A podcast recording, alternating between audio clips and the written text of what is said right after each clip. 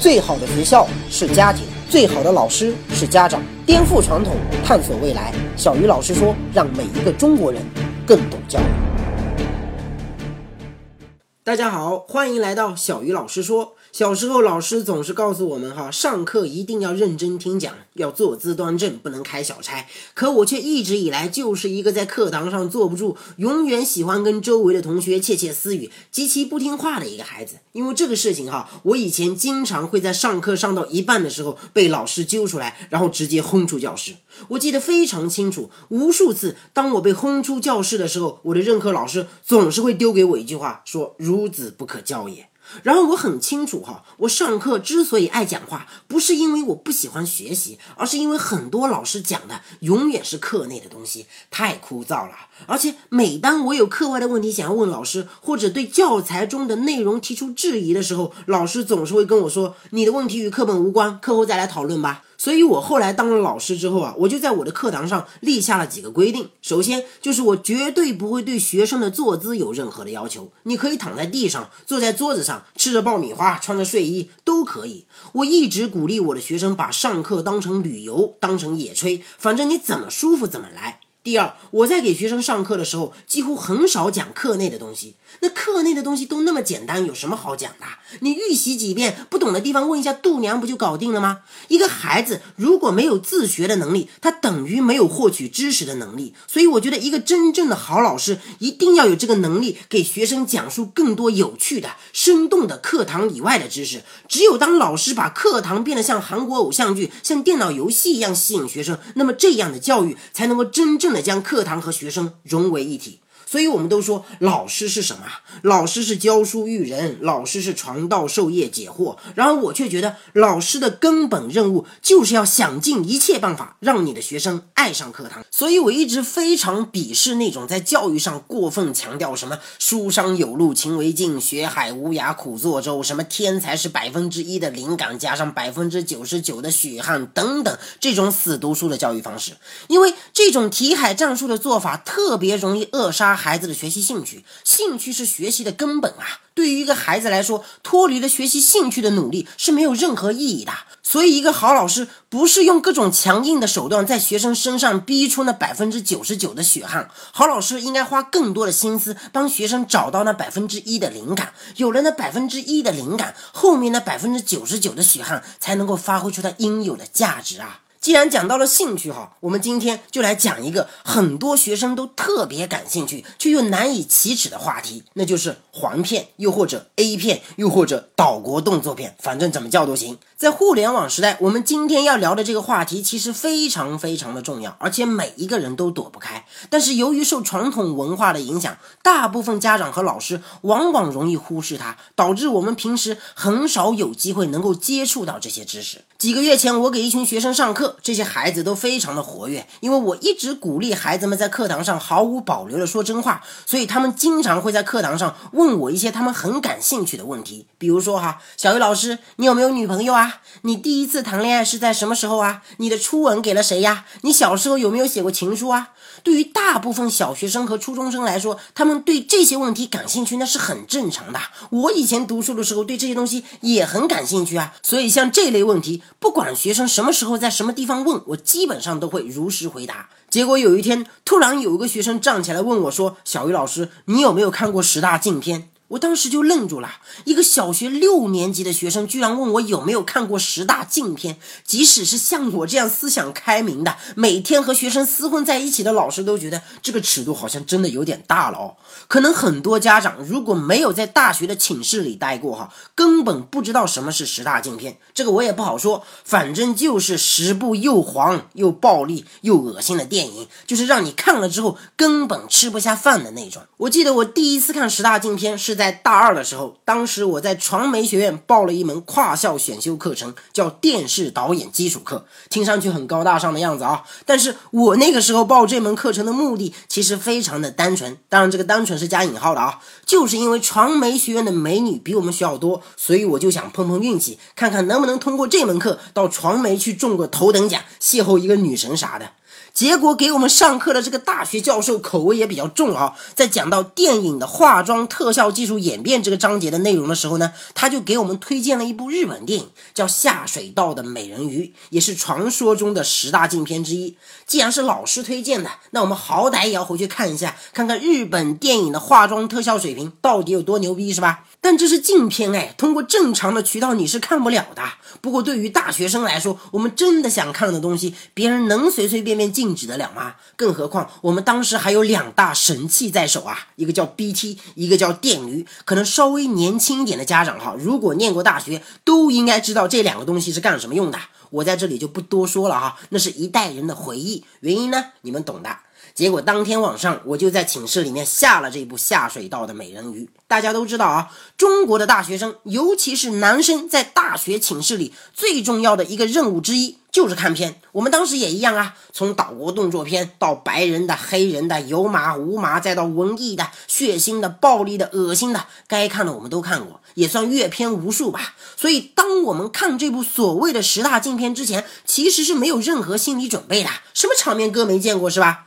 当时我们寝室一哥们儿还是一边吃着泡面一边看了这部电影，结果这部电影的恶心程度还是让我们有些措手不及呀！才看到一半，那个吃泡面的哥们就直接看吐了。我的印象非常的深刻，就是电影中的那些画面哈，在我的脑海中很长一段时间都挥之不去。直到今天，所谓的十大禁片，我也才看了两部而已，而且都是在大学的老师的推荐下才会去看的。结果现在一个才六年级的学生啊，居然问我老师，你有没有看过十大禁片？当时我们这个班里总共有四十个学生，通过其他学生现场的反应哈，我基本上可以判断，绝对不止一两个学生看过，因为。很多孩子一听到十大禁片这四个字，哈，马上就开始起哄了。什么索多玛的一百二十天啊，这些电影的名字，他们背的滚瓜烂熟，比我还懂啊。最棘手的是，到底有多少比例的学生接触了这些东西？我们这些大人根本就调查不出来。尤其是学校里的老师和家长，除非被你逮个正着，否则你就是打死他，他也不会告诉你，他其实早就看过这些东西了。我也一样啊！我第一次看黄片是在高一的时候，我的一个非常要好的朋友叫曾鑫，他带我去看的。我当时可是老师和家长眼里的好学生啊！不仅成绩在学校里面名列前茅，我还是我们学校的学生会主席。但是成绩好又怎样？学生会主席又怎样？我也是个凡人呀，我也好奇呀，我也想知道这个传说中的黄片到底长什么样啊！更何况，我如果对这些东西一窍不通，那我私底下跟同学聊天的时候，很可能都插不上话的。当时我们班里面很多男生其实早已经看过了，甚至有人靠这个挣了不少钱。可是老师和家长对这些情况，那真的是一无所知啊！学习更多教育的经典理论，探索更多有效的教育方法。赶紧加入小鱼老师说微信公众号，打开手机，在公众号或订阅号中搜索“小鱼老师说”，添加关注。这里是全球最大的华人家庭教育知识分享及在线实验平台，可以让你和十万中国精英家庭一起用数据颠覆传统，让我们的孩子跟世界接轨。小鱼老师说微信公众号，我在这里等着你。我的父亲对我的教育一直是非常开明的。开明到什么地步呢？我初中的时候哈，暗恋我们班一个女生，我的父亲知道了之后就特别的理解，不仅帮我出谋划策，告诉我如何去赢得女生的好感，甚至还指导过我如何写好一封情书。所以，我小时候就特别信任我的父亲，有任何秘密我都会毫无保留的告诉他。可即便如此，看黄片这样的事情，我还是开不了口啊！我不告诉他，不是怕他批评我，而是我不好意思。所以你想想哈，我跟我的父亲关系这么这么的亲密，这么的无话不说，我都不肯告诉他我看过黄片了。那一帮的学生干了这样的事情，又怎么可能会让家长知道呢？老师就更不用说啦。所以，当我知道我下面有那么多的学生，原来已经开始接触十大禁片的时候，我的内心其实是非常复杂的。我一直觉得自己是很了解学生的，但直到这个场景在我的教室里面出现，我才意识到，孩子的世界远比我们大人想象中的要超前的多啊！九零后胜于八零后，零零后胜于九零后，这是必然。连我这种相对开放的老师，要走进孩子的世界都那么的困难，更何况是一个普通的家长。我相信哈，那些看过十大禁片的孩子的家长，一定不知道自己的孩子原来早已经接触了这些东西。我们都觉得孩子是无知的，可是，在孩子的眼里，更无知的可能是家长啊。那么在互联网时代，我们到底该用什么方法才能够将这些不良信息对孩子的危害降到最低呢？在之前的第一个叛逆的心理学模型这期节目当中，我们已经讲过哈，控制欲特别强和喜欢啰嗦的家长，容易导致孩子走向叛逆。家长每禁止一样东西，都会让这样东西在孩子的心里面变得更有吸引力。这个道理我们可能已经都懂了哈，可是当我们真的在面对一些实际问题的时候，瞬间又开始心虚啊。黄片啊，不论是传统道德还是国家法律，都明令禁止的东西，我们作为家长，当然要想尽一切办法禁止孩子接触啦。难道还有别的选择吗？话虽如此啊，可如何禁止才是科学有效的呢？在回答这个问题之前，哈，我们先来思考另外几个问题吧。第一个问题，你的禁止真的有效果吗？第二个问题，即便你禁止了，孩子就真的接触不到了吗？第三个问题，就算他不接触，你能保证他不会想吗？第四个问题，就算孩子不接触也不去想，那真的一定是一件好事吗？关于禁止有没有效果的问题，哈，前不久我看了马未都老师在优酷上讲了一期脱口秀节目，叫《中国好赌徒》，里面就提到哈，说中国人对赌博的这个痴迷程度啊，那在全世界都是出了名的。世界上只要有赌场的地方，好像就有中国人。几个月前我去了趟韩国，当地的一个向导告诉我哈，他说在韩国有很多赌场，光济州岛就有八个。奇怪的是，这些赌场韩国本地人是不能进的，赌场里面基本上全是中国人。韩国唯一的一家对韩国本地人开放的赌场，在京畿道附近的一个偏远的山上，从首尔开车过去要四个多小时。听到这些话，我心里其实挺惭愧的，因为不仅仅是韩国，咱们周边的泰国、马来西亚、菲律宾、印尼等等国家的。很多赌场现在几乎都是靠咱们中国人来养活的。那么现在问题来了，咱们国家可是明令禁止赌博的呀，可为什么赌博现象反而比很多开放的赌博的国家更猖獗呢？就以去年的世界杯为例哈，人家是因为热爱足球所以看球，我们呢是因为赌球所以看球。世界杯期间，咱们的这个地下博彩业哈，到底涉及了多大的金额，至今无法统计。有人说几百亿，有学者估计上千亿，总之很多。这还是咱们的国足踢成这样的情况下培育出来的赌球市场。要是国足哪一天真的冲出亚洲走向世界，你能想象由此将会催生出一块多大的地下博彩市场吗？所以前段时间哈，网上流行一个段子，假说我的一个朋友在世界杯期间赌球赌成了百万富翁。乙说哇这么厉害，他是怎么做到的呀？甲回答说他之前是个亿万富翁。其实不仅仅是赌博，咱们今天社会上的很多现象都是越禁止。普通人越痴迷的呀。我在《模仿的力量》这期节目当中已经讲过，法律和教育是不一样的。法律为了维护道德低点，必须采取禁止的方式限定人们的行为，它只有惩罚，很少奖励。所以站在国家政策的角度，禁止赌博或者嫖娼，那是理所当然的。然而站在教育的角度，我们作为家长，必须找到更科学的方法来直面这些我们不得不触碰的教育难题。今年六月份，我们在杭州大学城的学生寝室里做过一次调查，好，收到的有效样本数据四百八十五份，平均百分之八十九的男生。看过黄片没看过的，基本上都是大一的新生。在大三以上的男生当中，哈，看过黄片的比例高达百分之九十六。也就是说，至少在那些经济发达的一线大城市里面，哈，今天的一个大学男生，你看过黄片是正常的，你没有看过，反而成了少数的另类。很多年纪比较大的、思想比较保守的传统的家长听到这样的数据哈，可能会觉得不可思议、毁三观啊！怎么可能呢？但是我告诉你，这就是赤裸裸的现实。你要是接受不了，那就是刻意的逃避。可逃避的结果很有可能是你的世界从此离孩子越来越远啊！女生的数据我们不能用，因为很多女生比较腼腆，她的室友都说她看过，可她在填问卷的时候偏偏说自己没有看过，那这个数据就不准确了嘛。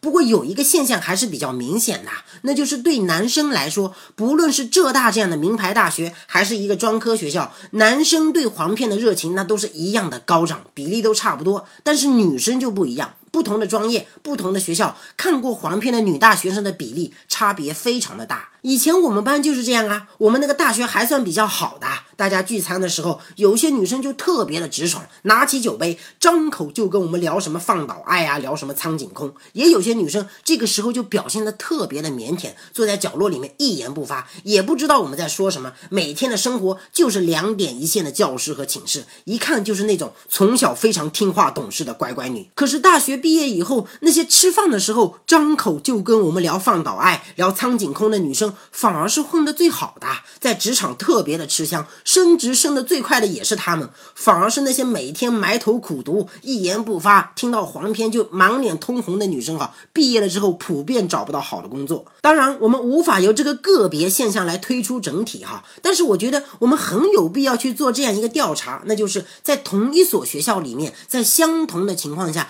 敢于承认自己看过黄片的和不敢承认或者确实没有看过黄片的女生当中，大学毕业之后，到底谁的社会成就会更高呢？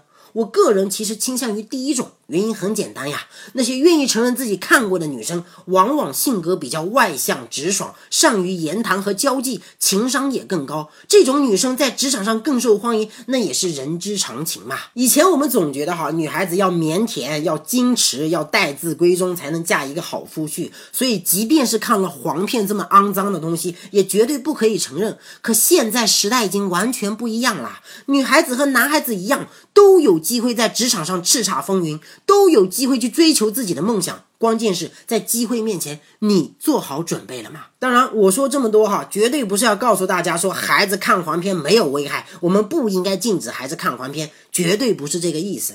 孩子过早的接触这些不良信息，绝对是有害的。只是作为家长，我们在这样一个无法避免的互联网时代，到底该怎么做才能够将这些不良信息对孩子的侵害降到最低呢？其实很多事情真的是越禁止，人们越想做。除非你对违规现象进行极其严厉的惩罚，违者必究，才能够让禁止出现效果。惩罚不严厉，或者是没有惩罚的禁止，哈，只能是越禁止越猖獗。那很多人就问啦，这又不行，那又不好。那如果我哪一天真的发现孩子在看黄片，我又该怎么办呢？由于这期节目的内容非常的重要哈，所以我非常无耻的把它分成了上下两集。不要慌，一个星期之后，答案一定为您揭晓。小鱼老师说，每一个中国人都应该更懂教育。今天的节目咱们先聊到这里，下期节目再见。